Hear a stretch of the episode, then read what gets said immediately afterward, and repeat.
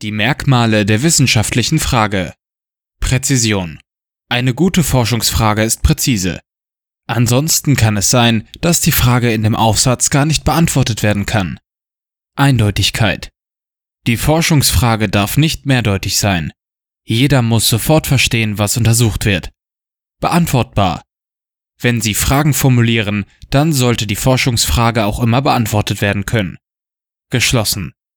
Eine Forschungsfrage muss mit mehr als nur einem Ja oder einem Nein beantwortet werden können. So kommt man zur Fragestellung. Die Formulierung einer Forschungsfrage beginnt immer mit einem Problem oder vielleicht auch mit einer anderen Meinung. Etwas ist nicht zur Zufriedenheit untersucht worden, vielleicht kam auch ein neuer Trend auf, der noch nicht behandelt worden ist.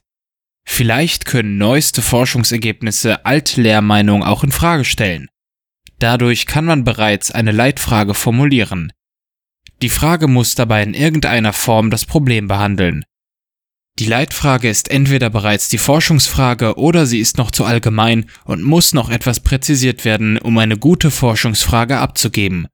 Oft lädt auch eine Unterfrage in der aktuellen Debatte zu einer Forschungsfrage ein. Jetzt muss man nur noch die Hypothese formulieren. Die Hypothese ist die mögliche Antwort auf die Forschungsfrage. Die Hypothese ist dabei nicht irgendeine Antwort auf die Frage. Es ist die Antwort, von der Sie überzeugt sind, dass sie stimmt. Zumindest gilt das für den Augenblick. Falls neue Beweise oder Argumente vorgebracht werden, steht es Ihnen natürlich offen, Ihre Meinung zu ändern. Forschungsfrage formulieren Beispiele.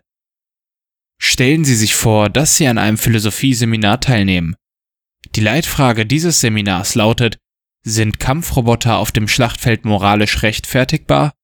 Ein Streitpunkt im Seminar war die Frage, ob Kampfroboter nicht zu leicht gehackt werden können. Nun müssen Sie eine Hausarbeit schreiben und erinnern sich an diese Frage. Ihre Forschungsfrage lautet daher, inwiefern ist das Sicherheitsrisiko, das von Kampfrobotern ausgeht, mit den moralischen Vorzügen der Maschinen rechtfertigbar? Die Hypothese kann dann, je nachdem welche Meinung Sie zu diesem Thema vertreten, auf mehrere Arten formuliert werden. Erstens, das Sicherheitsrisiko ist zu groß, um den Einsatz dieser Maschinen zu billigen. Wenn moderne Kampfroboter in die Hände von Terroristen oder Schurkenstaaten gelangen, kostet das zu viele Leben. Zweitens, das Sicherheitsrisiko ist nicht groß genug, um die Roboter nicht einzusetzen. Die Programme, mit denen die Systeme geschützt werden, entwickeln sich mit dem Fortschritt der Technik mit. Es gibt daher wenig Anlass zur Sorge. Drittens, etc. pp.